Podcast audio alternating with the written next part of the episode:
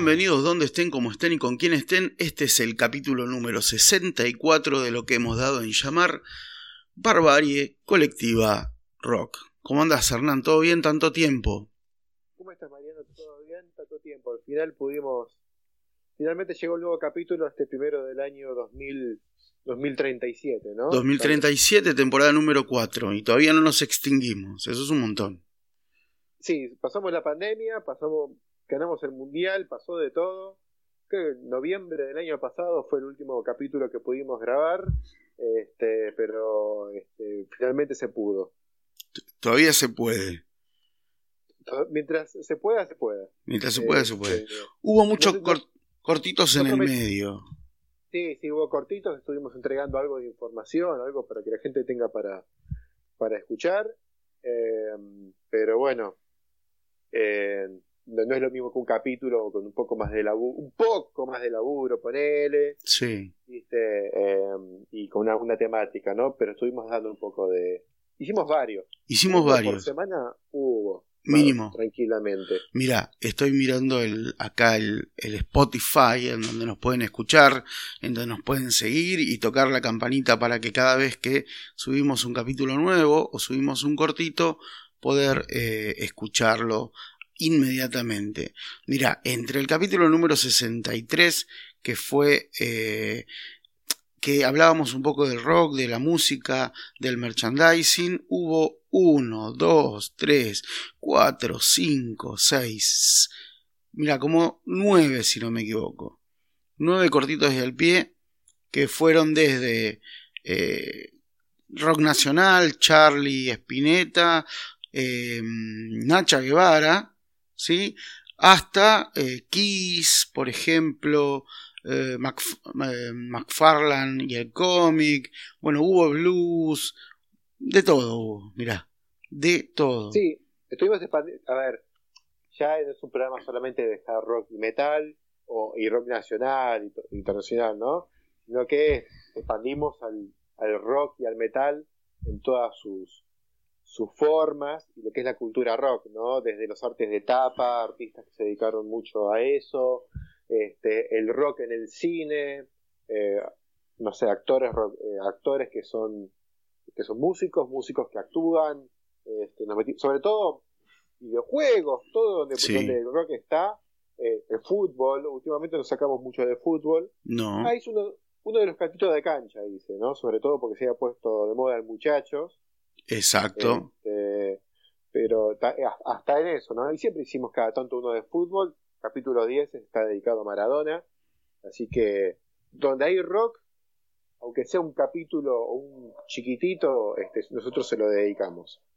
Eh, para eso están los cortitos, ¿no? Para algo que no da para hablar dos horas y media. Bien, y para mantenernos en contacto. Eh, recomiendo particularmente el último cortito y al pie que habla de trash metal, ¿no es así? Porque está relacionado directamente o, narra en definitiva un documental que podemos ver en, en qué plataformas está. Yo lo vi en Amazon, eh, Murder in the Front Row, asesinato en primera fila, pero vi que hace poquito lo subieron gratuito para ver en YouTube. No sé si tiene subtítulos está en YouTube. Si lo quieren ver con subtítulos, Amazon. Pero es un buen documental sobre el inicio de thrash metal que se inició en la área de San Francisco y habla las bandas principales de ese movimiento, ¿no? Eh, Metallica, Megadeth, sí. Testament, Slayer, Exodus, mucho hincapié en Exodus ahí. Bien, un, todo un hallazgo, así que absolutamente recomendable el último cortito y al pie que lo subimos la semana pasada. Bien, hoy nos toca, estamos hablando siempre de eh, aniversarios, eh, se cumplen 40 años, ¿digo bien? No, 30, 30. 30, perfecto, ok. Eh, se me queda en la cabeza lo de la democracia. Se cumplen 30 años de un montón de bandas y un montón de discos que salieron en 1993. Ya hemos hecho un capítulo dedicado a 1992, si no recuerdo mal. El año pasado y al eh, el 91, en el año 2001. Estamos siempre eh, recordando 30 años Bien. para atrás. Bien, no somos rencorosos, pero sí somos memoriosos. Yo soy las dos cosas. No, además, yo ya estoy perdiendo la memoria, no me acuerdo de un carajo, no, de dónde dejé las llaves, pero el rencor nunca se pierde. Está muy bien. ¿Por qué lo odio este pelotudo? No me acuerdo, pero este, por las dudas no lo saludo. Está, muy bien. Bien, entonces, a ver, eh, relevamos un montón de discos que salieron durante 1993 eh, y los vamos a traer. ¿Todos? No, claramente todos no. Eh, hicimos una selección que también tiene que ver con una, con una conversación que tuvimos durante la semana que, bueno, a ver, si bien somos muy fanáticos, especialmente yo, del rock de la década del 70, eh, nos parece que tenemos que ir por nuevas bandas. Y entonces la playlist está armada de la manera que va a explicar Hernán. Dale. Sí, a ver, cada año cambiamos un poco el criterio. Eh, el año pasado elegimos 10 discos cada uno. Eh, el anterior, em, para resumir, fuimos a lo, a lo que más nos representaba Barbarie Colectiva, lo que más nos gustaba, ¿no? Lo que nos cantaba las pelotas. Acá dijimos, mira, año 93 va a haber muchas bandas del 70 y pico o de los 80 que van a sacar su octavo, noveno disco. Nada, listo, eso lo dejamos de lado. Alguna que otra que tuvo su vuelta en el 93 va a estar sonando. Pero quisimos que sean bandas nuevas, que, en el 93 eran bandas nuevas, que estaban sacando su disco debut, su segundo disco, o, su tercer disco como mucho. Eran bandas que eh, o, o casos, dijimos, muy emblemáticos que sacaron después de 20 años de carrera su mejor disco o su disco más emblemático o la vuelta. Hubo muchos artistas con muchísima carrera que sacaron en ese año disco, pero mm, nada, no pasó nada, ¿está bien? Y obviamente en los charts todavía había discos del año 92 que estaban sonando en la radio, y estaban todavía sacando cortes de difusión. Entonces nos vamos a concentrar solamente en artistas importantes para 1993 y que sean artistas que representen un poco la época. Ok, ¿Está bien? Los Rolling eh, Stones sacaron disco, pero Paul McCartney sacó disco. pero Paul McCartney ya tenía 80 años de carrera, así que queda afuera. Bien, y salió a la mierda. Eh, una pequeña aclaración, porque después siempre están los comentarios. Eh, no, este disco no es del 93, es de noviembre del 92. Salió en diciembre de... Bueno, lo tomamos como del 93. Digo porque hay un par de álbumes que son de finales del 92 y lo tomamos como, que como, como del año 1993. Eh, ¿Querés que arranquemos? Eh, sí, arranquemos. Creo que ya eh, eh, arrancamos con la intro seguramente y pusimos Aerosmith, que ya es una banda que tenía 20 años de carrera, pero tuvo unos 80 bastante para el olvido y a finales de los 80 venía levantando y este disco Get a Grip fue el último gran disco que sacó con unos videoclips que son dando vueltas todo el tiempo por, por la MTV. Exacto. Eh, poniendo a la hija en, eh, en bolas, eh, Steven Tyler poniendo a la hija en bolas en los videoclips, ¿viste? Era, fue el último gran año de Aerosmith, eso, en eso estamos de acuerdo. Después lo que vino después, el último, sí, el último gran disco de Aerosmith fue este. Y después lo que lo que siguió saliendo, algún fanático compró alguno más, entre los que me... ¿Cuál es el disco que siempre nombramos? Nueve Vidas es... Nine Lives, sí, Nueve Vidas, que a vos eh, no te gustó. No. Y no, es, un disco muy inferior a este. Claramente. Este es un disco este muy ganchero, de muchos hits, este, pero nada. El, el, el, el último me parece... ¿Es el que le sigue Nueve Vidas a Get a Grip? El que le sigue salió en el 97, este es del acá 93. Y nada, acá hay un tema en el que participa Lenny Kravitz, que es Line Up, que también está en la película Desventura, ¿no? Eh, después Aerosmith hace un cameo en el mundo de Wayne en la segunda. O sea, Aerosmith estaba como de vuelta y estaba pegando en el público joven. Se renovó muchísimo el público con este disco. En los discos de los 80, eh, Permanent Vacation y, y Pump, volvió a tener éxito, pero en plena etapa glam, ¿está bien? Eh, iba bien con el glam rock, Aerosmith. Pero año 93 tendrían que haber quedado en el olvido, como muchas bandas glam. Sin embargo, Aerosmith volvió como una banda rock y cool, por decirlo de una manera, ¿no? No como unos viejos grasas de los 70 o como no sé, unos glam rock, unos putitos del glam, sino que volvieron bien a tener éxito. Este, y no era, no dejó de ser grasa escuchar a Aerosmith en ese momento. Eh, Steve Tyler, si bien hoy parece una tía vieja, como todo, como todo buen rockero, es eh, Mónica Guido. sí, tal cual, tal cual. Se pelea en el primer puesto con, con Axel Rose. Em, digo, pegó una onda en, a finales de los 80 y, durante los 90 que hizo que muchos entrasen y empezasen a escuchar Aerosmith. Eh, digo, muchos de los que en, los 90 eran jóvenes, ¿no? Em, o empezaban a escuchar rock terminaron comprando la discografía anterior de Aerosmith gracias a este álbum y gracias a que la MTV pasaba los, los videos, como vos decías recién, todo el tiempo. Y, tiene mucho el empuje de los Guns N' Roses también, ¿no? Sí, porque también tienen esa onda. tienen la, la, misma onda hard rock. Eh, y a ver, y, y, no, y no sé si me equivoco, pero me parece que una de las, una de las, me sale inspiraciones, pero no es, no, es la mejor palabra, de Axel Rose es esa, es, ese, esa imagen que tienen los, los Aerosmith y, Steve Tyler eh, especialmente, ¿no?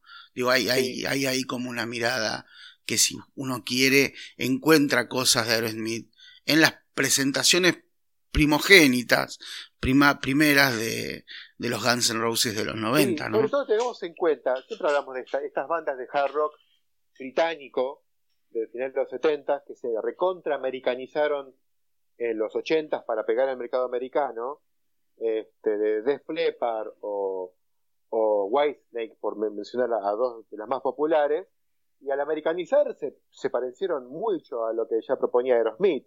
Aerosmith también se metió en los 80 con un estilo acorde a la época. No hacían el mismo rock and roll de los 70, pero estaba más cerca de del rock pesado eh, para mover la melena tipo Motley Crue, ponele, que de los Rolling Stones.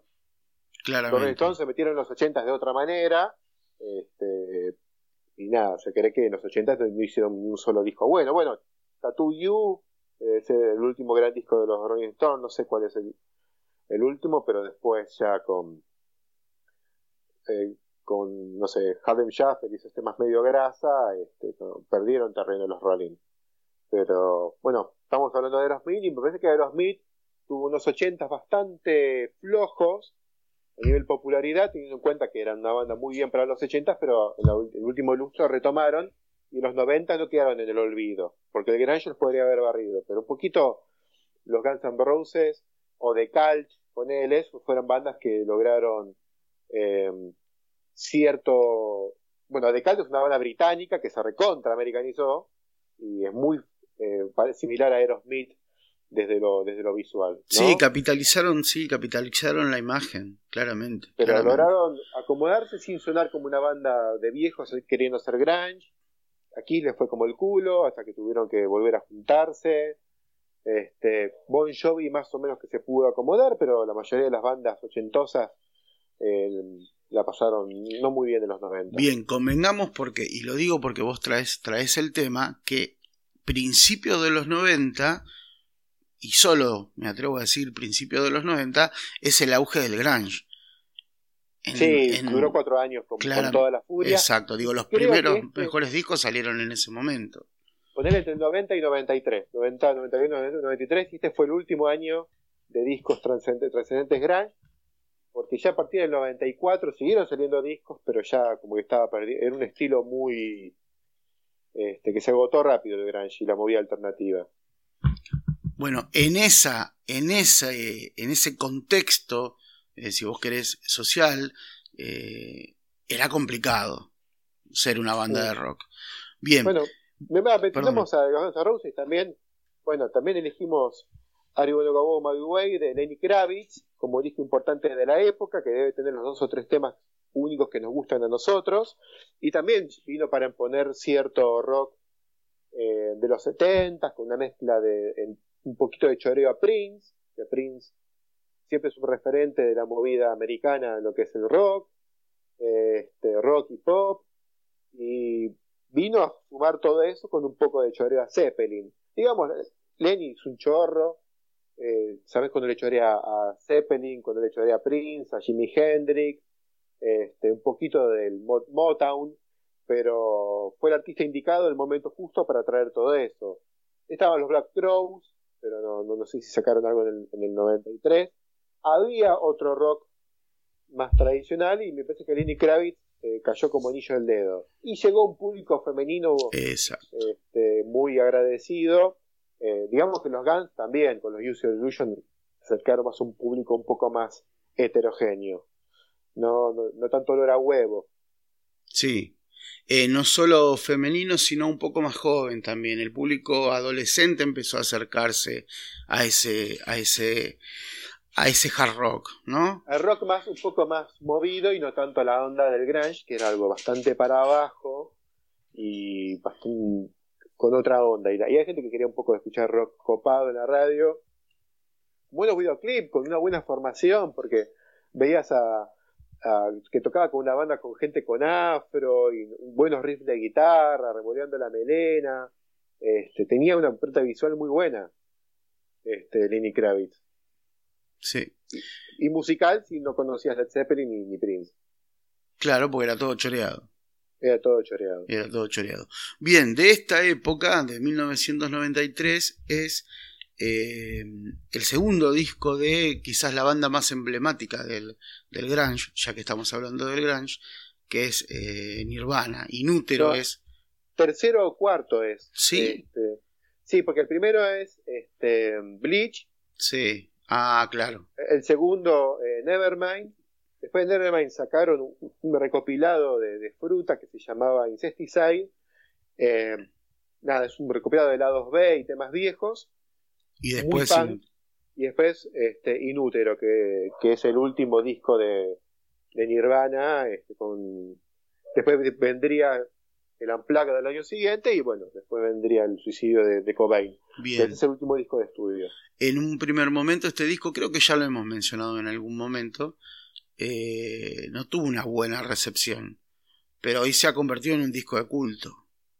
Y sí, porque, a ver, eh, tiene una discografía muy escueta, eh, la gente pensaba que podía ser un disco de transición, y Cobain era un tipo que le esquivaba el éxito, entonces quiso hacer todo lo contrario a lo que había llegado al éxito este, el disco anterior, entonces sin buscar un, sonido no tan cercano al pop, sin tanta sobregrabación, queriendo un disco mucho más crudo, por eso en vez de Bush lo llamó Steve Albini, y es un disco mucho más crudo y pesado, este, tiene dos o tres cortes muy típicos de la época, como Heart Shape Box, este, o Rape Me, que son temas que tienen mucho gancho, pero eh, Hershey Box con ese punteo parece un tema de Soundgarden, porque no era muy elaborado el estilo de Nirvana, eh, pero el resto del disco tiene canciones muchísimo más pesadas. Bien, digamos que si querés escuchar, eh, por ejemplo, algunos de los temas que estábamos mencionando, el que recién mencionaba Hernán de, Nirvana, de,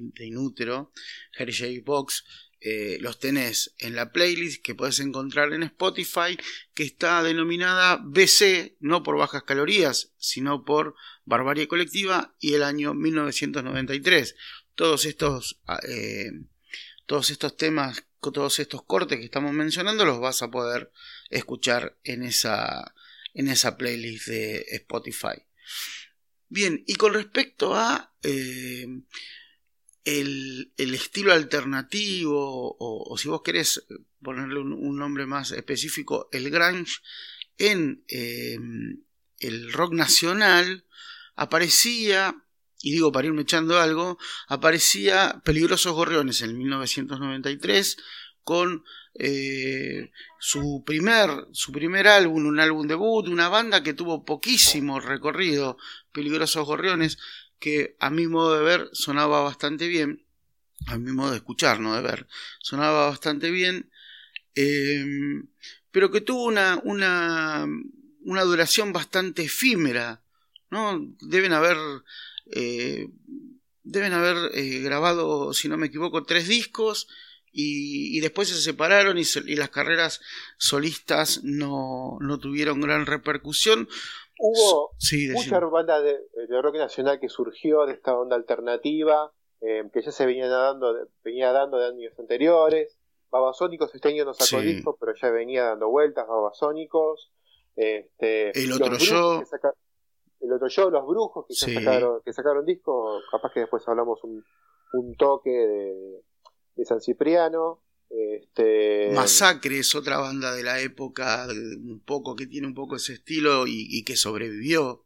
En esa época Masacre era mucho más under, ¿no? Creo que todavía era Masacre Palestina y era mucho más under, pero sí, hubo toda una movida, este, estaba, estaba cemento, había muchos lugares que se estaban dando, eh, nuevos para lo que eran los, los años los años 90 y algunas bandas tuvieron muchos hits pero no, no pasaron de, del disco debut un par de discos más, porque una cosa es, eh, a ver, estuvimos hablando en, podcasts anteriores de, dos minutos, y dos minutos vivió con Valentina Alcina y los discos posteriores no tuvieron ni, un 2% del éxito. Sí.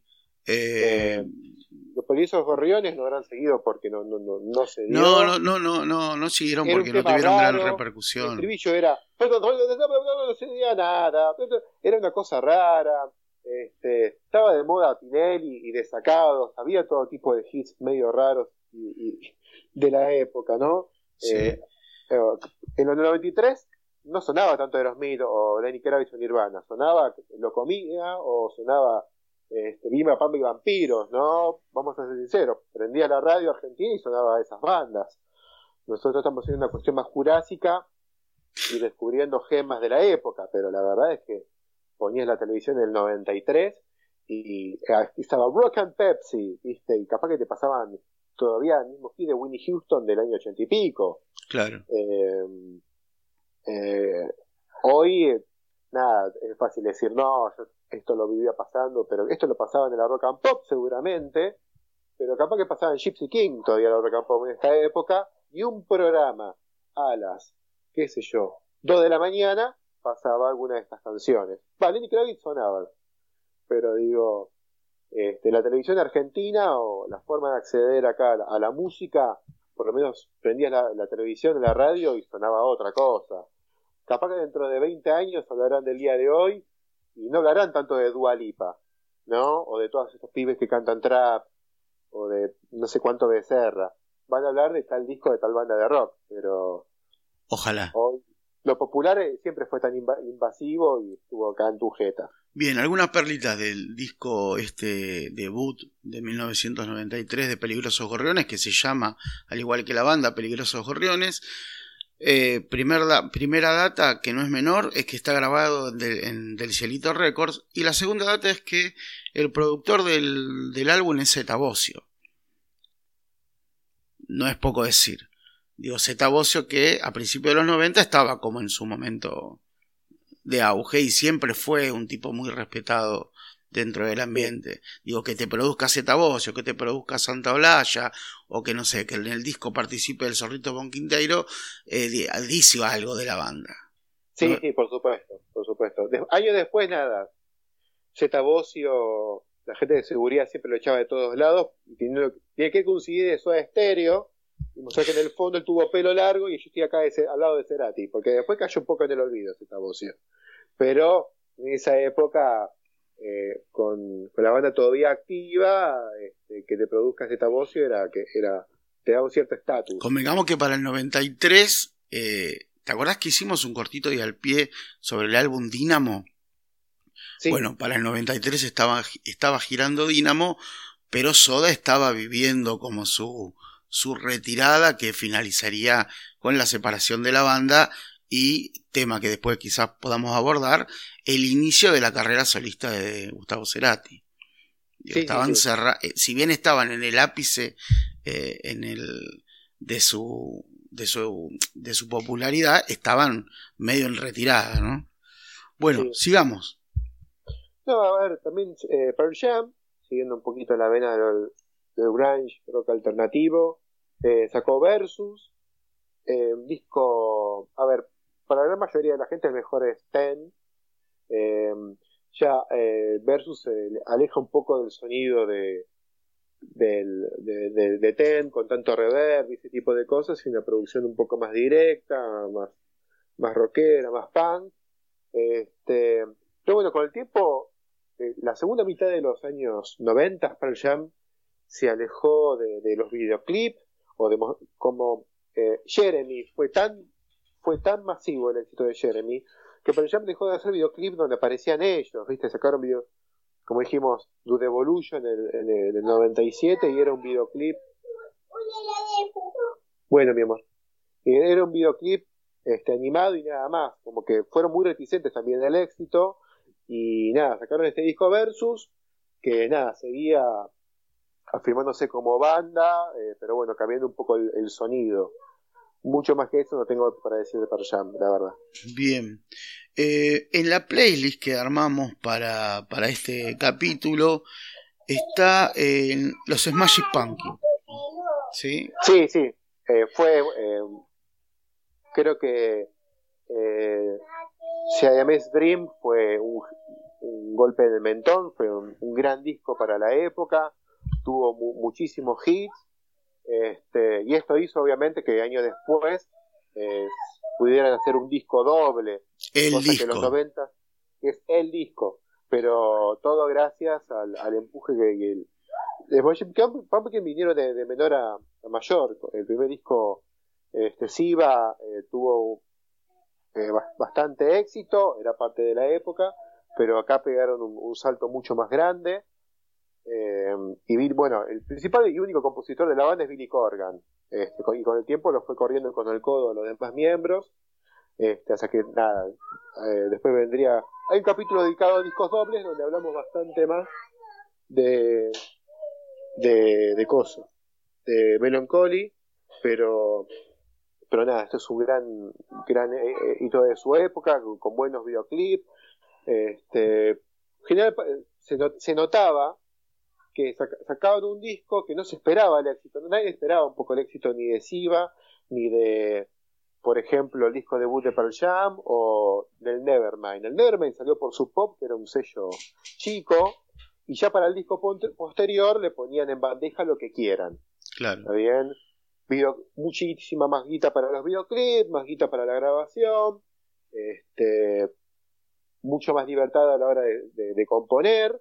Eh, y nada, se nota más en los videoclips de, de, de las bandas y sobre todo, en el caso de los Pumpkins, este es su disco más, eh, para muchos es el mejor este, eh, a algunos el disco doble le parece demasiadas canciones y medio irregular, pero sacar un disco doble en los 90 será es imposible, porque es mucha música, porque ya estaba popularizado el CD que entraban más de 60 minutos pero con, con este disco este, sacó uno de sus discos más importantes, los Pumpkins, que después no duró mucho más. No, después del doble no hay mucho más y cerraron, creo que, creo que fue en el 2022, el último álbum también doble, que salió una parte en el 2022 y otra parte creo que a principios del 2023. Un disco poco escuchable para no decir inescuchable. Sí, muy aburrido, ya no, no hay guitarras distorsionadas, pero si quieren guitarras distorsionadas, la, la época de los 90 de los Pumpkins es lo mejor. Después vendría mucho más maquinola, bases programadas, pero bueno, y Billy Corgan le daría una patada en el orto a los demás porque es Billy Corgan y, tres más. Exacto, sí, sí, sí. Bien, ¿con qué querés que paremos? ¿Escuchamos algo y le damos continuidad? Sí, eh, ¿qué, ponemos? Em, no sé, me parece que es un los Smashy son una buena banda para escuchar y después retomar la charla. ¿Qué te parece? Dale, vamos a escuchar entonces un poquito de Cherub Rock, el tema que abre el disco. Dale, ahí va.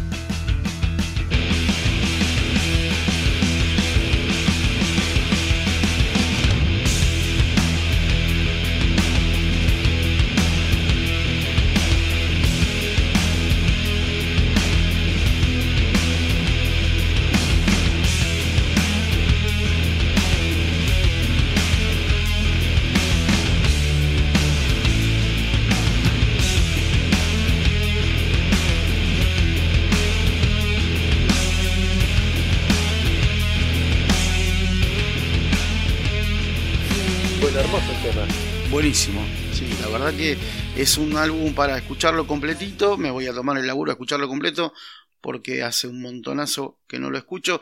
Te voy a ser sincero, siempre me, voy al doble. Tengo como un fetiche. Porque tiene toneladas de hits, tiene muchos más, temas más, más populares, por decirlo de alguna manera. Eh, y eso es, plantea un desafío y creo que uno está en esa etapa que la cual en vez de escuchar un disco, a ver, este disco de 40 minutos o este disco de 8 horas, vamos a ver qué onda el de 8 horas, algo tiene que haber. Algo tiene que haber, exacto. Bien, seguimos entonces el recorrido por este 1993 que esperábamos más fecundo, te soy sincero. Cuando me puse a rastrear aquello que no recordaba, digo, a, ver qué, qué, artistas sacaron discos eh, bien interesantes o qué artistas nuevos aparecieron y no fue mucho lo que pude encontrar, ¿eh? Sí, como que este lo, eh, año 91 nos tenemos que agarrar a piñas para decidir qué carajo ponemos en la portada porque estaba el eh, Use Your Illusion, estaba el Nevermind de Nirvana, el álbum negro, este no sé, ahora me estoy olvidando un par de discos. ¿El Rust in Peace no es del 91? No, no, Rust in Peace es del año anterior, pero eh, era una, una bestialidad el año 91. Este, creo que quedó uno de los Use Your Illusion como portada, pero por haber quedado Ten de Pearl Jam. Eh, Blood Sugar Magic de los Chili Peppers. Este, y este año fue un poco más de, de las bandas, un poco más de segunda línea. Bueno, salvo Pearl Jam, Nirvana, eh, que dijimos. Mucho disco debut, y sobre todo otros estilos no tan populares. Eh, hay un poco de, todo, ¿no? Eh, discos debut de bandas que después empezarían a crecer mucho más eh, y mucho reflejo de la época. Pero no hay eh, un disco como para decir pongo de portada y la gente se tira de cabeza a escuchar el podcast. Como pasaría si pongo, por ejemplo, en la portada del disco, como hicimos anteriormente, este, Use Your Illusion de los Guns N' Roses. Exacto. Exacto. Bien, pensaba en esto que vos me decías del contexto eh, histórico, ¿no? De, la época y pensaba en las características del, grunge y pensaba en la década del 90 eh, tan festiva, ¿no? En la Argentina, digo, la década del 90 fue la década llamada la del cómo era sushi con, con champán, pizza con champán, ¿no? Acá en Argentina. Acá en Argentina, claramente, en pleno, en pleno menemato. Pero ya se olía, ya había ahí una cuestión de, en, en los barrios, en las fábricas, esta cuestión de que el asalariado, el laburante, el, el fabriquero no llegaba y la vida de los pibes que empezaban a cumplir la mayoría de edad no tenía mucho espacio para, para cumplir los sueños y empiezan a aparecer bandas eh, que, ya venían haciendo un laburo pero que me parece que explotan en ese momento. Estuvimos hablando durante la semana de manera informal sobre B8, por ejemplo. Eh, creo que fue la discusión de la semana B8 porque el 13 de abril se cumple el aniversario, habíamos hablado de Sí, el 40 aniversario luchando por el metal. Exacto. Eh, se, me había borrado la cabeza. Y, y por otro lado, eh, em, empieza a surgir, por ejemplo, luego de la disolución de, de, B8, bandas como Hermética, como Lobos, que son desprendimientos de B8, y empiezan a cantar, contar la realidad que está viviendo el país, ¿no? Y para 1900, para 1993, Hermética, que, que, que yo a veces no estoy de acuerdo con que esté mencionada como una banda de thrash metal, mucha gente la menciona como una banda de thrash, metal, a mí me parece que no lo es. Eh, saca un, un álbum editado por Tripoli, un, un álbum en vivo, que es el álbum que sale entre Ácido Argentino, que es de 1991, y Víctimas del Vaciamiento, que es del 94.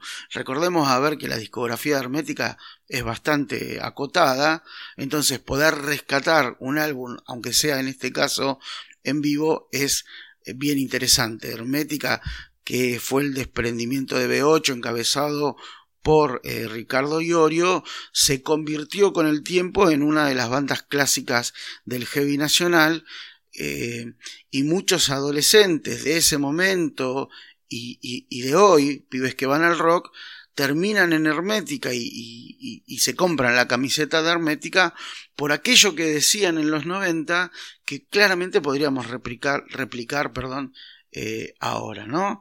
Entonces, eh, me parece interesante rescatar este disco que es como una perlita que quedó ahí perdida en el tiempo eh, y que cuenta un poco este contexto histórico que estaba viviendo la Argentina y que en paralelo, si vos querés, esa misma situación a nivel, no sé, en otras latitudes, en, Estados Unidos, la aborda el, el Grange. Eh, sí, con otro tipo de, inquietudes en la juventud, acá la colimba y ese tipo de cuestiones. Sí, claro, ah, es una cuestión existencialista en el grunge y una cuestión de matar o morir en el, en el heavy metal nacional, ¿no? Pero no, dejan de ser inquietudes de la juventud. Sí, sí, por supuesto, también teniendo en cuenta, a ver, todavía en esa época eh, había solamente el metal luchaba contra ciertos prejuicios, eh, eran los últimos años de, de las racias, eh, todavía había eh, casos de gatillo fácil en la salida de recitales, este, era un contexto bastante particular acá, que uno pensaría que había quedado olvidado en los, en los 80, pero que todavía se daban esos casos. Este, en las revistas de metal que vos comprabas en los 90, la Madhouse, que era la más importante, había todavía ese tipo de, de, reclamos, sobre todo lo que es el, gatillo fácil, no siempre relacionado directamente con el, con el metal, no es que la salida de un recital hermética pasaba solamente, pero el metal siempre tomaba la posta en ese tipo de reclamos porque era el estilo que lo podía hacer. Todavía faltaba para que venga la cumbia villera, este, o bueno, estilos como el punk, eh, también tomaban el, guante en ese sentido. Este, lo que se llamaba el rock barrial, eh, que hablaba del barrio, era un estilo más relacionado con, con la forma de obrar de los redondos y la música de los Stones, pero no, era el rock es nena, la nena es rock, oye nena, era más que eso, no, no, no había tanto, tanta cuestión social, porque era una música un poco más desprendida, pero bueno, el modo operandi era más del barrio. Pero, y permíteme la, denuncia, la denuncia eran bandas como todos muertos, este, eran venía de otro lado lo que era la denuncia. Eh, y no quiero dejar de mencionar, si estamos hablando de B8, de, de Logos, de, de Hermética, no podemos dejar de mencionar a Riff con los quilombos de Riff, con el contexto en que tocaba Riff y con las consecuencias que tuvieron, por ejemplo, las presentaciones en vivo que terminaban a los gomazos, ¿no? Sí, igual lo, de Riff es, a ver, es más que nada una, una pose de, lo, de la época más que una declaración de principios. No era una banda que uno puede considerar no, no es una banda contestataria, pero digo, la juventud encuentra en esa este, eh, postura, si vos querés, que tiene la banda, un lugar a donde eh, eh, mostrar el descontento con, el, con la situación social que se está viviendo. Digo, esa violencia que se genera no se engendra por la música, sino por el contexto social, pero explota y se visibiliza en, el en los recitales de Riff, por ejemplo. Sí, sí. Poner, una, una cuestión desde el punto de vista de liberar un poco eh, cierta bronca, digamos, por una manera, porque el metal de alguna manera permite, con sus ritmos rápidos, el pogo, y ese tipo de cosas, y sonidos fuertes, liberar cierta energía que otro tipo, tal vez la música de protesta, música pastoral de protesta, desde lo lírico sea un poco más literal, pero desde lo físico no, no, no permita esa, esa liberación por decirlo de una manera. Este, y bueno, y eso hace que más de un malentendido caiga en un recital y piense que solamente es bardo y cagarse a piñas.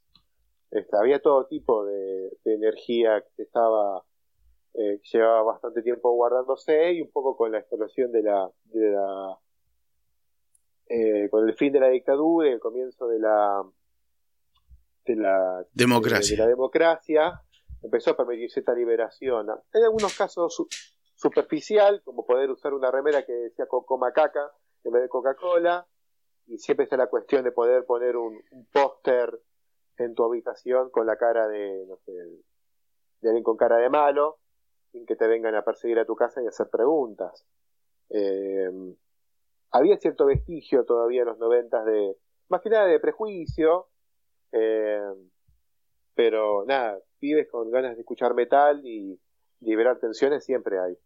Bien. Para eso es bueno el metal, ¿no? Del mismo, del mismo año, en 1993, digo, para, para cerrar, si quieres, este esta pequeña columna que tiene que ver con el heavy metal nacional, eh, en 1993 sale a la venta la industria del poder de este, esta segunda eh, este, este, esta segunda agrupación que se forma a raíz de la separación de B8 eh, producida por Néstor Randazzo y de la discográfica DBN digo, esta, esta, esta parte de B8, eh, si vos querés, es más fiel a la, a la última, digo, hablo de Logos, ¿no? Es más fiel al último álbum de B8. Si vos comparás el primer disco de Hermética y comparás este disco de, de B8, te vas a, de, perdón, perdón la confusión, y lo comparás el disco de Hermética con el disco de Logos, te vas a dar cuenta que la música de Logos es más cercana a lo último que venía haciendo B8. Este, quiero decir con esto, mientras Hermética se, se inclina hacia una cuestión que tiene que ver más con lo social, ¿sí? con, con, con el barrio, con lo proletario, con lo marginal, eh, Logos sigue con esa cuestión que tiene que ver más con letras relacionadas con lo religioso, ¿sí? con la última, con la última parte de B8. Em, digo, este, esta segunda banda que se desprende de B8, encabezada por Samarvide, em, me, me, me, parece que no tuvo la trascendencia que termina teniendo Hermética, y un poco eso está en que no se... había que como que refundar el estilo y Logos se queda en, ese, camino, en esa transición, mientras que Hermética se, empodera eh, haciéndose la voz de, bueno, los pibes como estábamos hablándolo hace un rato. Digo, con esto para cerrar este, esta columnita cortita de Heavy Metal Nacional. No jodo más con el Heavy Metal Nacional, prometo. Eh, sí, bueno, y hoy Samarvide, eh, bueno, creo que Logos representa también mucho B8 por, por la voz de Samarvide, sí. que dentro de todo, a ver, siempre el cantante se lleva un poquito lo cierta parte importante del sonido, ¿no? Por lo menos al, al, que no tiene tanto oído. Y también no, no, hizo una banda de power metal, porque el tipo no le da, se mantuvo dentro de esas limitaciones. Y creo que ese estilo, manteniéndose dentro de esas limitaciones, y con pocos recursos es lo que le da la personalidad. ¿no? Por eso se refleja en el San Lorenzo actual, porque hoy San Marvide se cambió el nombre a, a Rubén Darío Insúa y es técnico de, San Lorenzo. Exactamente. Busquen una, foto de Rubén Darío Insúa y otra de Beto San Marvide. Es igual. Mezclenlas y no van a saber. Pero bueno, representa el estilo de San Lorenzo, representa este, este, disco de logo. ¿no? Este, siempre se condice. Pocos recursos, línea de 5 pero este, mucho, mucho, mucho resultado. es así, es así. Bueno, ¿querés seguir con internacional? Sí, seguimos con lo internacional. Este, si hablamos de, de, de dejar la colimba, creo que lo primero que nos viene es la música de Cranberry, ¿no? eh, Cranberry ha sacado su disco debut, Everybody Else is Doing It, So Why Can't We, eh, que nada, tiene, es fundamental que sonó muchísimo en los 90, tenía este disco es más tranquilo, más baladero, Los discos posteriores tendrían un poquito más de distorsión y hits más distorsionados, pero una gran banda de Cranberries, una... Eh, después, siglo XXI no fueron lo mismo, no tuvieron la, el mismo, la misma popularidad. Este, de hecho, hace no mucho tiempo falleció la, cantante, pero en los 90 todos los años había un hit de ellos y eran, eran temazos. Era, es una gran banda con grandes temas, eh, y yo tengo esta sensación, los que quedaron en la historia, los que pasan siempre, hasta los que suenan en la Aspen, terminan siendo los más chotos. Sí, no, no, todos, pero quedaron dos o tres canciones y para mí tenían como un puñado de sí. ocho o nueve canciones buenas y quedaron dos o tres. Exacto. Pero este, es una banda para descubrir. Acá el hit fue Linger, eh, un tema hermoso, eh, la mía tiene una voz increíble. Sí, muy dulce, hermosa, sí. Eh, Dolores Jordan. Este, también era una banda política, ¿eh?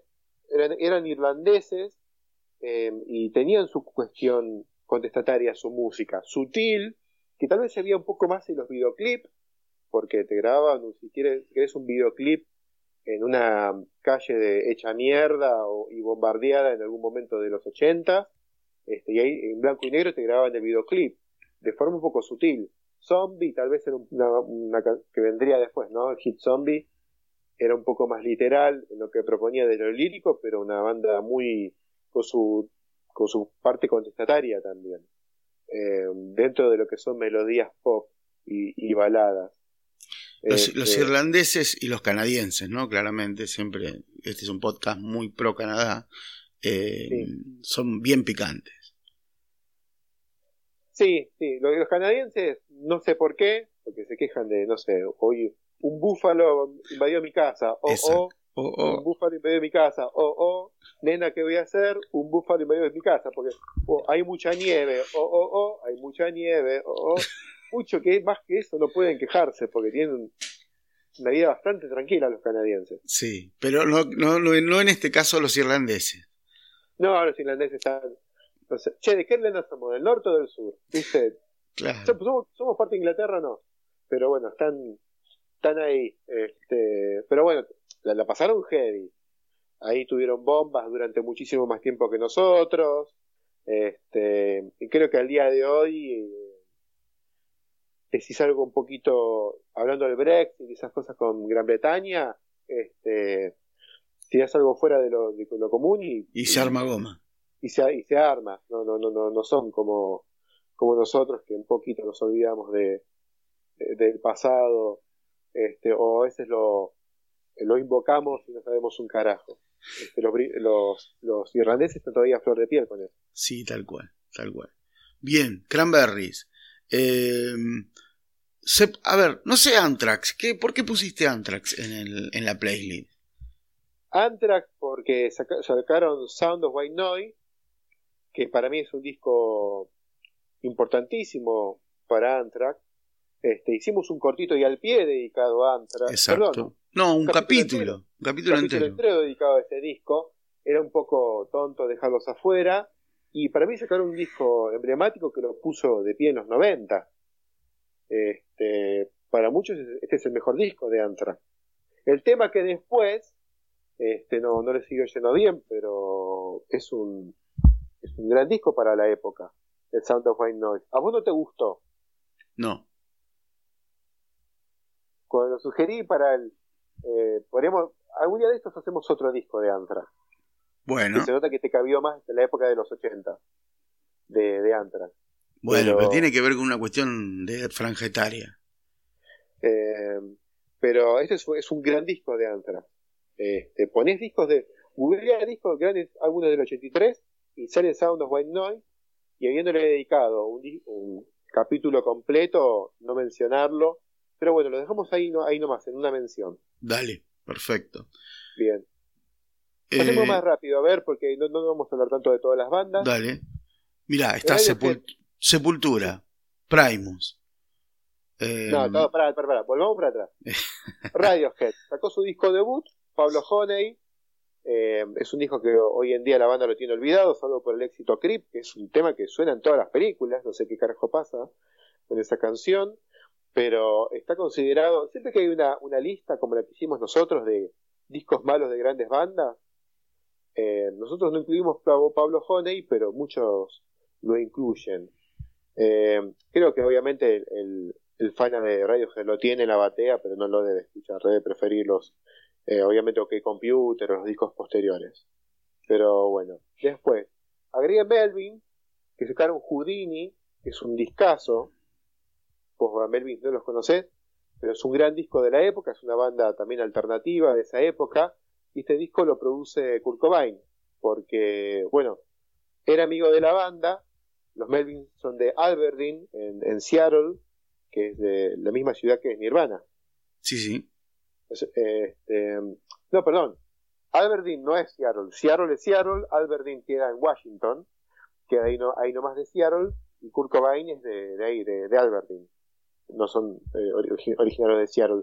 Pero fueron parte de esa movida, obviamente con discos un poco más eh, patada en los dientes. Agregué también para, va para el capítulo junto a Extreme, junto a Stone Temple Pilot, junto a Queen, ¿no? Living Color, ¿no? Bandas de las cuales con un gran éxito te alcanza. Eh, pero ¿por qué metes a Queen ahí? Porque Queen es una banda con la cual un gran éxito te alcanza. Ok, bien. O sea, que, a ver, no sé si Queen tiene un clásico indiscutido, la verdad. Vamos a, vamos a ser un poco hijos de puta no sé si tiene un clásico indiscutido. Y incluso Puerto Bulsara, no, tenés a Bebe, a Bebe Sanso, tenés a, la Leslie. ¿Qué disco me recomiendas para empezar con Queen? Y grandes éxitos, uno te tira, hasta ellos te tiran eso. Entonces digo, este, bueno, pero son... Te, te de cualquier banda, no te recomiendo ni a palo grandes éxitos. Pero en el caso de Queen, y la verdad es que sus discos tiene discos con grandes canciones, pero son difíciles de entrar, son difíciles de entrar. Tiene dos o tres canciones que no que no van o que son medio flojas, no tiene un, disco imprescindible de punta a punta. Bien. Si te tiran un disco con muchos hits, te tiran The Game o alguno del Freddie Mercury con bigote. Claro. Y ahora, hay toda una movida de, de rockeros reivindicando Queen 2, que es como el disco progresivo, pero bueno, en la lista de temas y no hay ningún ningún hit que conozca mi, mamá, ¿entendés? Se escucha las canciones y no conoce ninguna mi vieja. Y todo el mundo está que Queen 2 es el mejor de Queen. Eh, es raro eso. ¿Entiendes? No, no. dame, bueno, el mejor de Queen es... Una noche en la ópera. Una noche en la ópera, punto. Y, la verdad que es un disco que se desinfla, tiene un... Sí, tiene muchos altibajos. Tiene muchos altibajos. Sí, claramente. Este, no sé, A Night, A Night in the Races no, a Day a the Race, pero directamente que yo. Bicycle Race me parece un tema choto. Sí, sí. Es, siempre discutimos esto, ¿no? De que hay temas que están de relleno y hay algunos álbumes que tienen demasiados temas de relleno. Un par de temas gancheros y el resto, este, inmundos. Bueno, en el caso de Living Color, sacaron Stain, que fue el último disco que sacaron en los 90 una banda que nunca terminó de tener mucho éxito, pero es una banda que se convirtió dentro de, culto y tiene, este, volvió después en el año 2003 sacando un disco, Kaleidoscope, y nada, es una banda que se merece todo el respeto, pero no, no tuvo mucho éxito, pero eh, a principios de los 90 es una banda que no podías ignorar, porque todos los años sacaban disco y era una banda que salió en conjunto a los Chili Peppers, conjunto a Extreme, Fey No More, esas bandas. Creo que es muy similar a Extreme el caso de ellos, ¿no? Eh, una banda que venía de hacer hard rock, muy virtuoso, eran como unos Van Halen em, em, un poco más modernos, y le fueron agregando un poco de, esa onda de los Chili Peppers medio fancosa, este, para sonar más modernos, pero quedó ahí, ¿no? Los Chili Peppers luego hicieron otra cosa, eh, se, desligaron del rock pesado y del metal y pegaron en otro público. Y, hoy te clavan este, seis River Play seguidos, sin haber sacado un puto disco. No, sacaron dos discos este año. ¿Los Chili Peppers? Sí. Ok. O sea, dos Ex- discos, eh, exitazos. No, son, son soporíferos. Intenté escucharlo, es imposible escucharlo sin quedarse dormido, son malísimos. Bien, salió álbum nuevo este mes de Metallica, ¿no es así? Hace dos días. Perfecto. ¿Escuchaste? Yo todavía no lo escuché. Sí, lo escuché entero, varias ¿Y? veces. ¿Y? Eh, lo voy a resumir de la siguiente manera. Eh, hace mucho tiempo que Hetfield no sacaba estribillos y, y estrofas tan gancheras. Mira vos. Es súper- la, la labor de Hetfield es, es- es colosal. Mira Todo, vos. todo tiene gancho, todas las melodías de vo- vocales están buenísimas y hace acordar mucho a, a los ochentas, ponerle un disco que puede haber salido después de del el Kill Em All, por ahí está. Porque Mirá. los estribillos son ese estilo de casi de, de, de- de pibe joven que escucha heavy metal, ¿viste? Sí. Eh, pero después el Sí, se, se nos está yendo un poco la señal. Les cuento que este capítulo lo estamos haciendo con eh, a la distancia, con, con Hernán. Este, Hernán estaba describiendo el nuevo álbum de Metallica que yo no escuché porque estoy un poco desganado de Metallica. eh, y él nos está contando que es un buen disco. Y bueno, esta tarde será entonces escuchar el nuevo álbum de Metallica en alguna, alguna plataforma. ¿Estás? ¿No me escuchás ahí? Ahí te escucho perfecto, pero en un momento te perdimos. Bueno, Sí, estábamos ido a hablando de el- Metallica. el cargador. No, decía, la performance de Hetfield es, es de lo mejor que salió, es mejor que el Saint Anger, es mejor que el Hardwire to Self-Destruct, que es un disco que no va a Es- ningún lado, es- no sí, sí. Es inescuchable. El Dead Magnetics, cuatro, cuatro canciones rescato, el resto no, no me parece, pero acá me parece que todas las canciones tienen una buena melodía vocal y un buen estribillo. Ahora, eh, los temas son largos, siete minutos, ocho minutos, Ujú. eh, porque tienen introducciones muy largas. El primer tema del disco que tenga una introducción larga, el resto de las canciones no. ¿Por qué? Porque Ulrich es muy limitado a nivel de recursos, limitadísimo. Y es solamente pegar al redoblante más o menos rápido o más una cosa más militar, más torro, torro, torro, y nada más. Tiene una batería que son dos cuerpos. ¿viste? Eh, La banqueta ya es un cuerpo de la batería, un platillo y un redoblante. Eh, y debe tener un bombo con, do- con doble pedal para alguna u que otra parte, pero es limitadísimo lo de Ulrich. No da para hacer un tanto arreglo o temas tan largos. Eh, Trujillo lleva 20 años de, de ñoqui, porque el tipo es un sesionista, pero nada más. No hay ninguna parte que se escuche el bajo como para decir hay un bajista, Hay hay un bajista sí. virtuoso. Son pocas bandas en las que se escucha el bajista.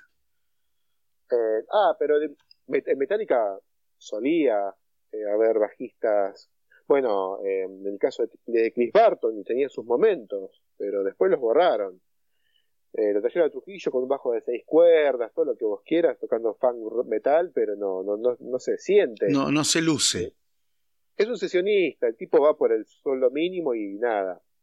Él figurando ahí, siendo sesionista, debe ganar 100 veces más que el bajista de, de no sé, de cualquier otra banda siendo compositor. ¿Entendés? Debe generar más guita que Gene Simmons, Claro, claro. Trujillo, ¿no?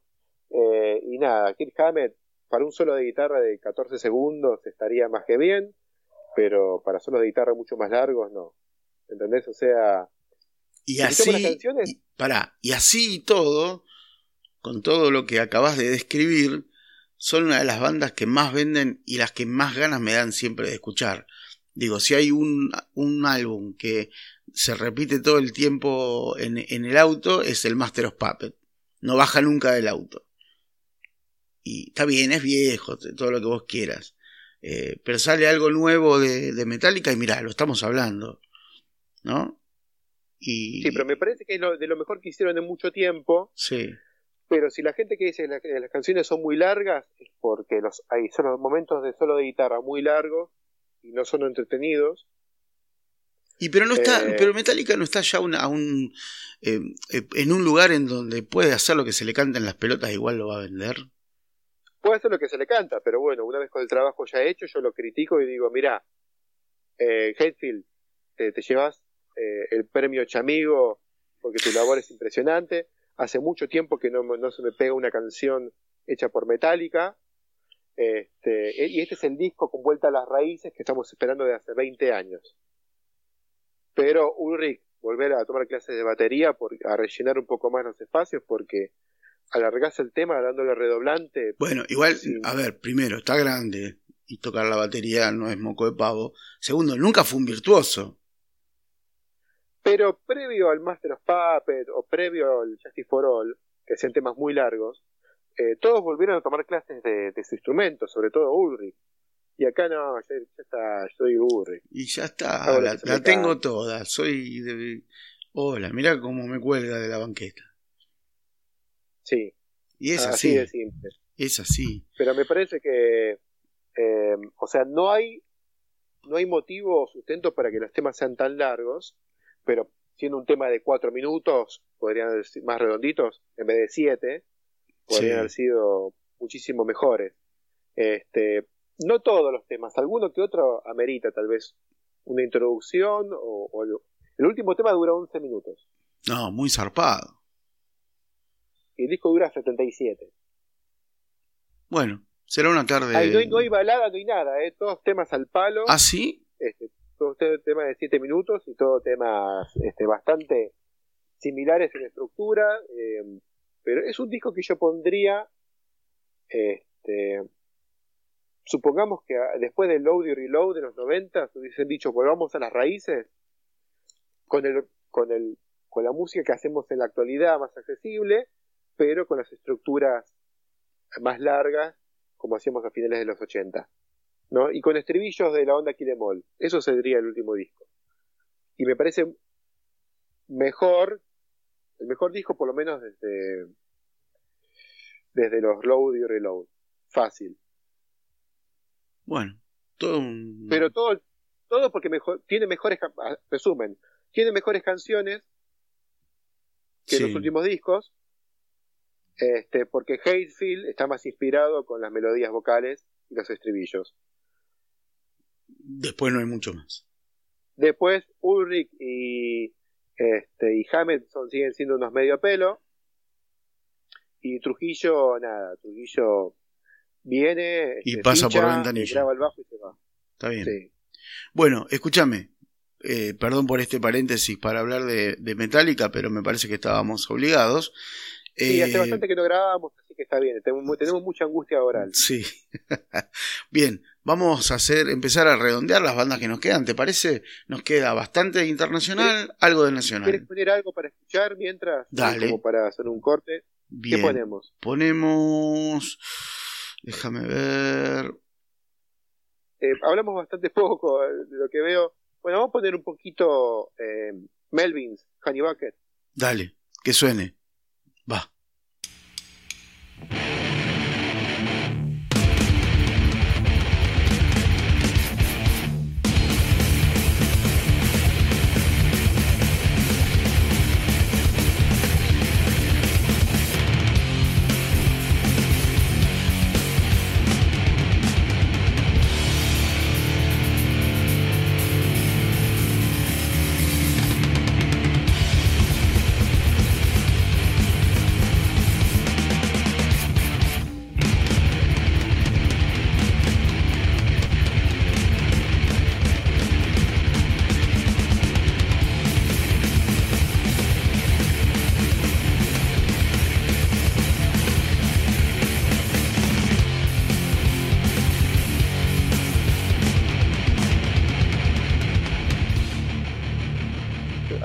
Fue Melvin, haciendo Honey Bucket, de su disco Houdini, un disco que recomendamos muchísimo. Apuremos un poco al trámite. Eh, metimos eh, Chaos de Sepultura, discaso, y el mejor de Sepultura para mí. Este y Arais, el 91, que también está en el podcast dedicado al, al, 91, son los discos más obligatorios de, Sepultura. este, después, eh, Undertow de Tool, es el disco debut de Tool, también gran disco. Creo que los tres discos que sacó Tool eh, en esa época, Undertow, este, Aenima y Lateralus, son discos obligatorios. Y Tool es una banda que define muy bien los noventas, y unos videoclips súper recomendables. Primus sacó, ahí sonaba este, del disco Pork Soda, yo puse DMB corta. También Primus es una banda que representa muy bien la época, finales de los 80, principios de los 90. Es la banda rara que todo el mundo escuchaba en ese momento, es la banda, rara que hoy en día escucha el metalero. Eh, eh, ya no saca discos tan seguido, pero en los 90 sacaban un disco por, por año. Agregué Morphine, este, porque me parece que Morphine también es un reflejo de la época. Es una banda muy particular. Eh, el disco se llamaba Cure for Pain y era un trío. ¿Te bañaste, mi amor? Bien, eso es bueno. Está bien, está muy bien. bueno. Bañarse es bueno. Eh, el disco de Morphine se llama Cure for Pain y era una banda muy particular que era un trío que estaba formado por bajo, saxofón y batería. Perfecto. Eh, y encima el bajista que tenía un bajo solamente de dos cuerdas, diseñado por él, eh, y letras muy, muy de la generación beat de los años 60, viste, mucha poesía beatnik y ese tipo de cosas. Una banda que es única y irrepetible, nunca se, se van a dar dos bandas de ese estilo, con, con tan encima ya creo que los sellos discográficos no por no no, no, invierten tanto en bandas distintas, ya directamente no, salí de acá. Ya me, ya me morfé morfín, no me vengas con nada raro. Pero en esa época tenían sus videoclips dando vueltas. Eh, MTV pasaba música en esa época, aunque parezca sí, MTV, claro, MTV ya no existe ahora. MTV ya no existe, ni siquiera, no sé ni qué pasa, no lo tengo, ni, lo registro. Ahora, hago un triplete de un beta y me hablas un poco de rock nacional. Dale. Eh, Type of Negative sacó Bloody Kisses, un discazo. Type of Negative no lo puedo meter nunca en el podcast, pero en el año 93 obligatorio meterlos con este discazo. Eh, Doom Metal, Thrash Metal, este, después vendría una onda un poco más gótica, pero acá ya pintaba muy gótica la cosa. Eh, humor negro. Es un disco difícil de escuchar, pero si le entras, este, está en mi top 10 de discos de la vida. Upa. Después, sí, discazo. Después, Cathedral sacó de Terra Mirror, eh, también un disco de Doom Metal, muy, muy grubero, con mucho gancho. Este, eh, también Cathedral es una de las bandas que más adoro en la vida, es un, es un discazo, lo recomiendo mucho a Cathedral y sobre todo este segundo disco, el anterior era, era lento, podrido, este, este disco tiene todo el gancho. Y, para cerrar este bloque de Doom Beta, de Doom Metal, ¿no? Paradise Lost sacó Icon, que si, si te gusta el álbum negro de Metallica, eh, y querés escuchar algún toque, un toque más gótico, pero con un cantante que canta igual a Hatefield y que tiene esa onda tipo, no sé, de un Forgiven pero repetido varias veces, escucha eh, Paradise Lost eh, y sobre todo este disco Icon. Bien, sabes que no escuché este, este álbum, lo vamos, a escuchar también. Me, llevo de este podcast una lista de, de tarea para el hogar para escuchar un montón, ¿eh? Sí, eh, hice, lo hice bastante metalero este año 93. A ver, la primera mitad del podcast bastante popular, metí con Lenny Kravitz, no se pueden quejar, y metí un bloquecito de tres discos de Doom Metal este, para los que compraban la Madhouse y les gusta metal extremo. Y, no vamos a hablar de Jamiroquai, así que... No, aunque estaba en la playlist. Sí, lo pusimos en la playlist para acordarnos, pero no vamos a... Sí, me hago cargo que compré todos los discos de Jamiroquai de principio de los 90.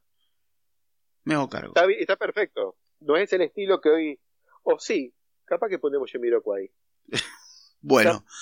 Eh, escucha, del 93, volviendo un poco al ámbito nacional, hay un gran disco, me parece quizás el disco del año, que es la era de la boludez, de los divididos, que pone a los divididos eh, definitivamente en, en, el tope de, de gama del, del rock nacional, se convierten en la aplanadora del rock, eh, disco producido por nuevamente Gustavo, Gustavo Santaolalla, que acompañará más de un disco de, la banda.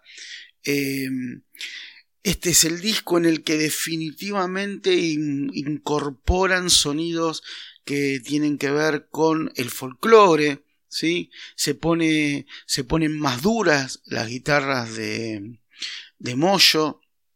Es un disco que sacan en el... ¿En qué mes? Pará. En septiembre, que tengo anotado. En septiembre del 93. Eh, Arnedo. Federico Gil Solá. Viste que, eh, viste que es una banda que cambió varias veces el baterista. Entiendo yo, para mi gusto, que este fue el baterista que mejor eh, sonaba junto a la banda. Este, tiene, este disco tiene canciones icónicas como Que ves, tiene la versión de Atahualpa Yupanqui del arriero que cuenta la anécdota que estaban zapando en la sala de ensayo, estaban eh, improvisando un blues al mejor estilo Led Zeppelin eh, y había que meterle letra y a Moyo no se le ocurre mejor idea que empezar a recitar el arriero y bueno se transforma en uno de los de los temas eh, quizás más reconocidos, más celebrados de la, de la discografía de, de los divididos.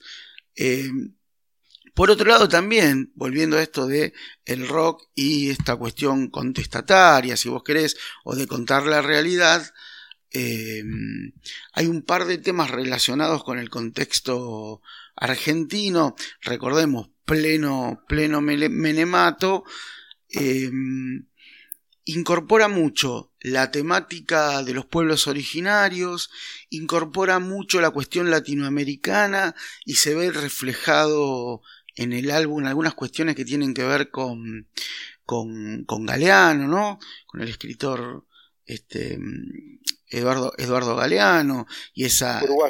Es, exacto. Y esa... Eh, esa cuestión, esa preocupación por visibilizar las problemáticas latinoamericanas. Salir a comprar eh, es un tema que cuenta un poco la frivolidad de, la época menemista. Y después hay otros temas, digo, para ir cerrando esta, este, esta mención de, de la era de la boludez.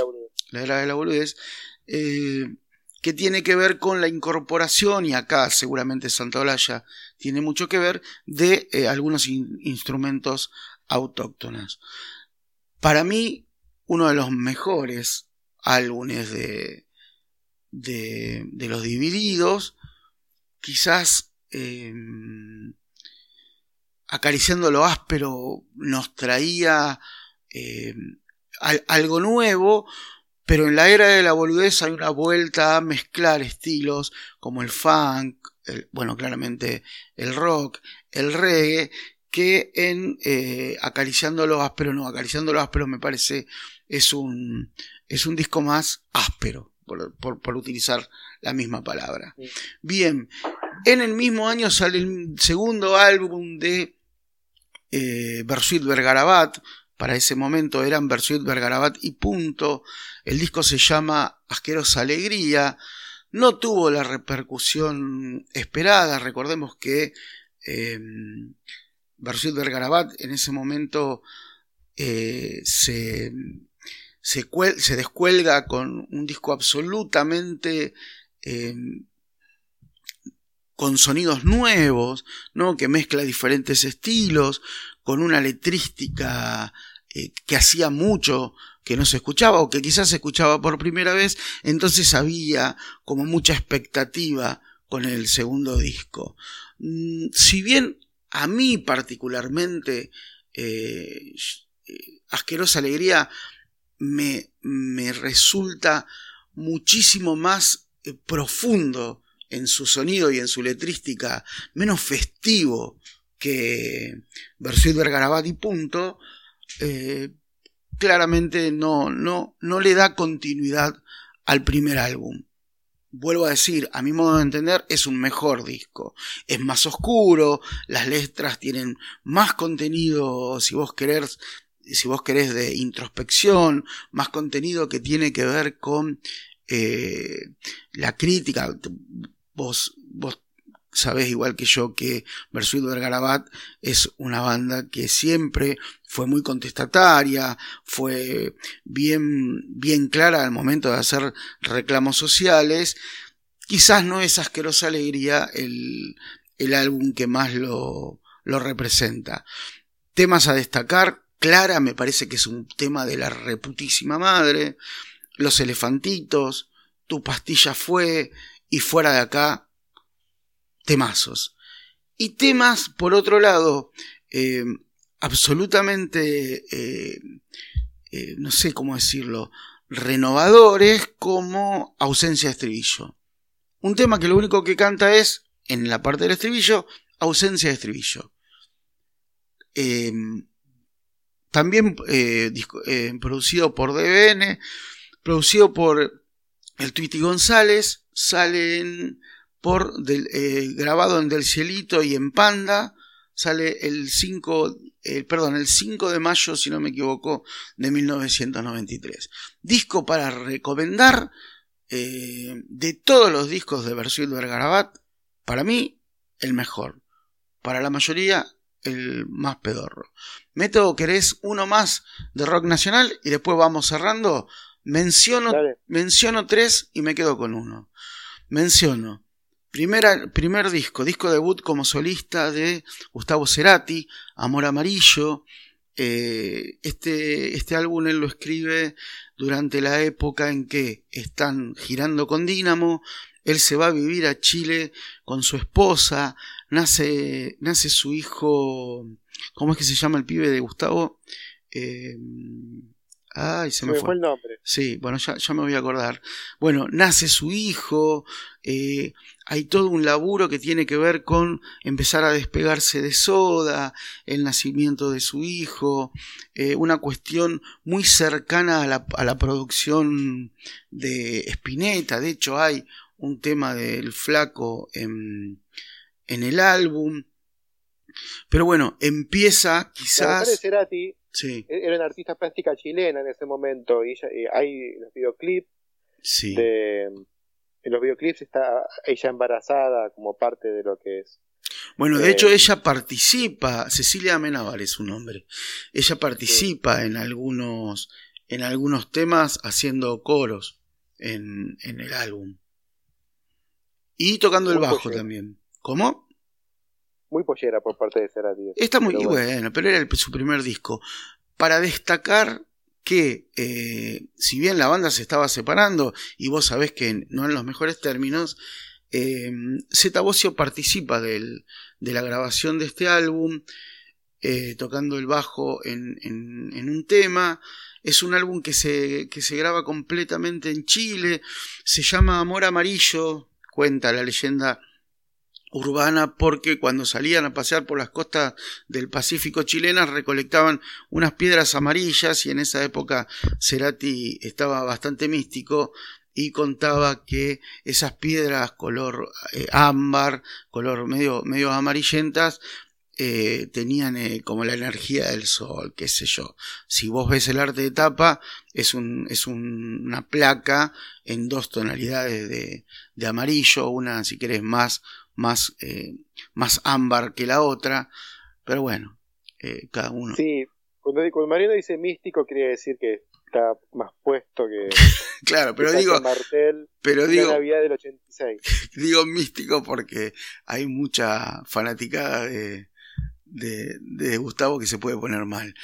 Eh, no me puedo hablar el nombre. Ah, ahí está, Benito. Benito Cerati, que el otro día lo, lo escuché cantando un tema del padre en un, en una, en un evento, este, y lamenté que no hubiese francotiradores. Bien. de este... Igual uno puede agarrar una de esas piedras místicas de color amarilla y arrojársela a, Benito. Benito, Benito Camela, Benito, Benito Came esta, este, este tema de, a mí la gente que labura de hijo de me genera muchísimo rechazo. Bien, y cierro rapidito con tres álbumes. Tres álbumes dos de ellos en vivo. Que vos me dijiste, no, boludo, álbumes, álbumes en vivo no, y yo los puse igual. ¿Por qué? Porque hay un álbum en vivo de los redonditos de Ricota que se llama En directo, que es en realidad grabado en el 92, pero que sale a la venta de una forma medio clandestina, eh, en 1992 y que bueno, cuando hay algo de los redondos dando vueltas siempre es importante. Tiene un tema inédito que creo que se llama el blues del noticiero o el blues de las noticias, una cosa así. Este, y bueno, y es una curiosidad, buscarlo en Spotify que está. No voy a decir mucho más de esto porque dije que me iba a apurar. Está, sale el álbum doble, Cerú Girán 1 y 2, que es la despedida de Cerú Girán. Los cuatro ya estaban de vuelta, se juntaron para juntar unos mangos. Entiendo que alguno estaría en, situación comprometida de guita. Cerú 92 es eh, el el momento en que se juntan, creo que hacen dos River Play y queda registrada, quedan registrados esos, esos conciertos y saldrán para 1993. Em, la verdad que, a ver, para quien es fana de, Charlie y de, y de Cerú Girán, son, son discos que tenés que tener ahí en, la batea, pero le faltan algunas canciones de Charlie que son, eh, me, parece, eh, incunables, ¿no? No está el canción, la canción de Alicia en el, en, el país, no está No llores por mi Argentina, eh, no está Ángeles y Predicadores, todos temas que, entre otros, ¿no? Todos temas que sí se cantaron en el, en el recital, pero que como la, la, situación de Charlie de salud en ese momento no era la mejor, las cantó como el ojete y entonces al momento de remasterizar y grabar el, eh, y producir el álbum no se, no se sumaron. Bien, eh, viernes 3 AM tampoco, bueno, unos cuantos temas que son fundamentales de la banda que no estuvieron. Y para cerrar este, esta columnita nacional, tenemos a Los Brujos. Estuvimos hablando ya de Los Brujos, ¿no? Sí, lo mencionamos un poquitito. Bien, tenemos a Los Brujos, que en el 93 sacan el álbum San Cipriano. San Cipriano es... Eh, San Cipriano es un monje, si no me equivoco, católico que estaba relacionado con el ocultismo. Este es un, un, podcast que siempre eh, se siente cómodo hablando, hablando de ocultismo. ¿Cómo es nuestro amigo que siempre mencionamos? Alester Crowley. Eh, exactamente. Entonces vamos a ir a los brujos. Hermoso, hermoso el, el arte de tapa de este álbum. ¿sí? Ya hay un arte de tapa que podés sacar para que tu hija tome la sopa. Es el arte de tapa de San Cipriano eh, de 1993 de los brujos. Tema que tenés que escuchar de este álbum que no podés dejar de escuchar. La bomba, Venganza, Piso Liso y Sasquatch. Sasquatch está en la playlist, si no me equivoco. No, yo puse la bomba, pero. Bueno, me parece que yo puse Sasquatch. Bueno, eh, si no está en el. Si no está en la playlist, búscalo. Eh, en la grabación del álbum se puede rescatar una grabación vieja de los extremistas eh, en el Ton Lupo Show, ¿sí? de 1985 y como último dato para cerrar es que su productor es Daniel Melero, no, es poca cosa, ¿sí? Y que el disco había superado con su hit La Bomba, que no es el mejor tema, eh, para 1993 habían vendido 20.000 placas. Digo, y con eso cierro. tenían el fin de semana salvaje de Canilla, que eran otros que tenían que, superarse, ¿no? Como habíamos mencionado en su momento a, a, dos minutos que venían con, viste, sofuchón, sofuchón, y bueno, tuvieron que superarse a sí mismos con un hitazo. Este, Ataque 77 tampoco la tendría fácil después de hacerlo por mí. En una época donde había un hit este, y sonaba, pero en todos lados, y eran bandas rock under o, punk o alternativo, viste, y, y capaz que te invitaban a tocar en Jugate conmigo, era un contexto bastante extraño. Sí, para, en, no había un para el rock alternativo, te llamaba Raúl Portal, este, no había un lugar en la televisión, un espacio para difundir el rock. No. Eh, y compañía ya no existía más, o estaba en otra. Este, Tinelli estaba con la plata dulce y, traía a Kiss, viste, entonces no, no había muchos lugares para difusión, salvo lugares y los lugares para los adolescentes, tipo Feliz Domingo, Este, no, no tenían que esa vengan los decadentes, que vengan Claro. los decadentes, algo, Fiesta. algo festero, no vengan Fiesta, con esos tipos que... Bien. Yo, eh, con respecto a los dos minutos, a mí me parece que eh, Valentina Alcina es el disco y el segundo disco tampoco se queda tan atrás. Volvió la No, alegría por vieja, me parece que es un buen disco. Después sí hacen agua, pero bueno. Sí, pero lo que es tener un hit como, como se esperaba en ese momento, encima un hit inesperado, porque no es que dos minutos tenían un contrato con, con Columbia Records, No, ¿no? que no. era una banda que todo salía por Radio Trípoli, por Del Cielito, Sí. por esos sellos que bancaban el De- under y de golpe De hecho, un- habían grabado a- primero en, en, eh, una, una participación en un disco, eh, en un disco under en donde tocaban varias bandas y qué sé yo, como 77, Superúa, Masacre eh, y otras bandas que después no tuvieron tanta trascendencia y de ahí se escucha por primera vez eh, algunos temas que después van a ir a parar a Valentina Alcina y después de la salida de Valentina Alcina les ponen la tarasca para poder seguir eh, eh, editando, sacando, perdón, sacando discos, de ahí sale, vuelve la alegría vieja y, y- y la carrera, ¿no? Que hace dos minutos en televisión, eh, te lo- eh, no sé, tocando en el CBGB, cosa que era impensada para un grupo de pibes que habían salido de, de- de Valentina Alcina y que contaban el, el- el día a día de Valentina Alcina. Y terminan tocando en el lugar más icónico del punk donde tocaron los Ramones, ¿no? Pero sí, bueno, que era un sucucho tipo Acaya en José Cepaz y que hoy es una nada, y vas a un centro de copiado, no sé qué hay en donde estaba el CBGB, pero creo que hay una boutique, viste, o un bazar para comprar, no sé, cosas tipo puerto de frutas en Tigre, viste, no no, no quedó nada del CBGB, lo, lo voltearon, pero en su momento era importante para una banda punk, eh, mismo claro, lugar que los Ramones claro, claro. pero a los neoyorquinos ni- ni- no les importó y lo voltearon a la mierda. Bueno, Este, esa es mi, que- mi participación de rock nacional y, y la, lo otro me lo guardo. Bien, ya podemos ir redondeando. Voy a tirar rápido Dale, rápido. los viejardos sacaron discos ese año. Eh, Motorhead sacó Bastard, eh, su último gran disco para mí. Sí. Va, son todos buenos los discos de Motorhead, pero el último más Eh, citero Sí. es ese. Hay algunos que Eh, son. Hay que masticarlo con la muela de atrás. Sí, pero eh, son todos. Ese es el último grandioso disco de Motorhead. Perfecto. Eh, después, David Bowie sacó dos discos. David Bowie no saca disco Eh, malo, pa. Vos tenés que entender eso. No saca disco malo de David Bowie. No. Listo. Fuera de discusión. Pero bueno, para ese momento yo tenía una carrera bastante extensa.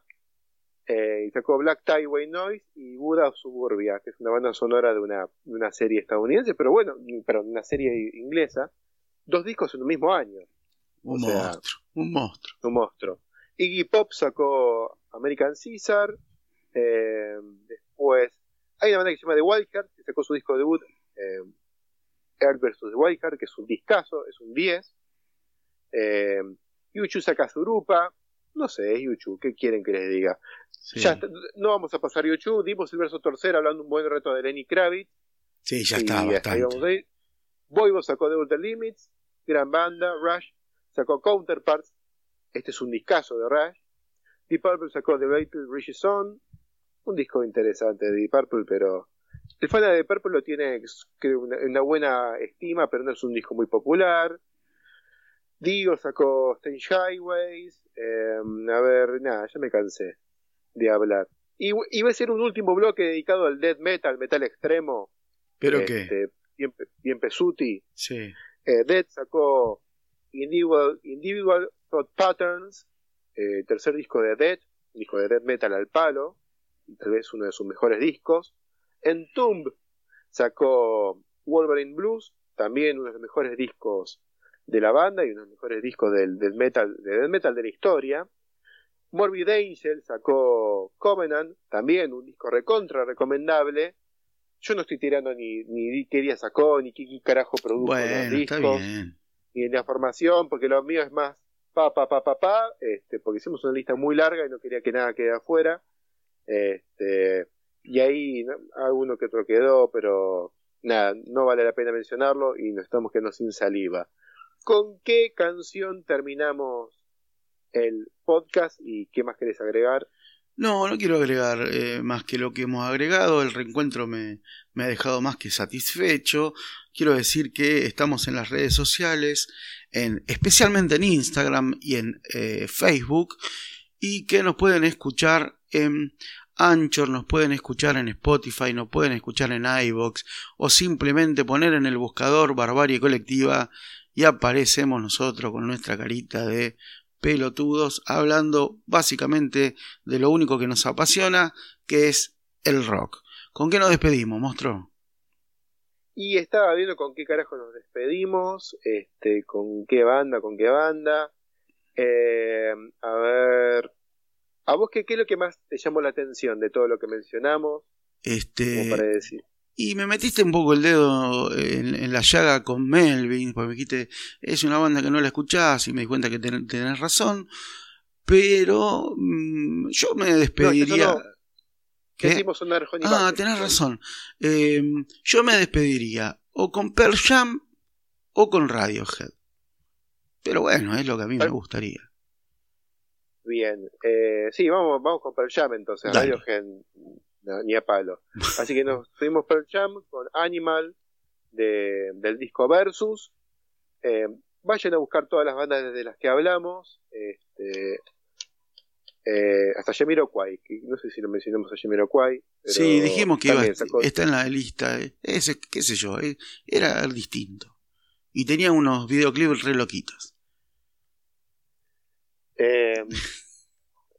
Nos vamos con Pearl Jam y Animal grandiosos videoclips. Sí. sí, Nos despedimos con Pearl Jam. Hasta la próxima, esperemos que sea dentro de no mucho tiempo. Dale. Este, y si no, nos encontramos con cortitos y al pie. Sí, cortitos y al pie van a ver. Va a ver, a ver. Bueno, nos despedimos entonces con Pearl Jam Animal. Señoras, señores, como siempre le decimos, que sea rock. Ahí va.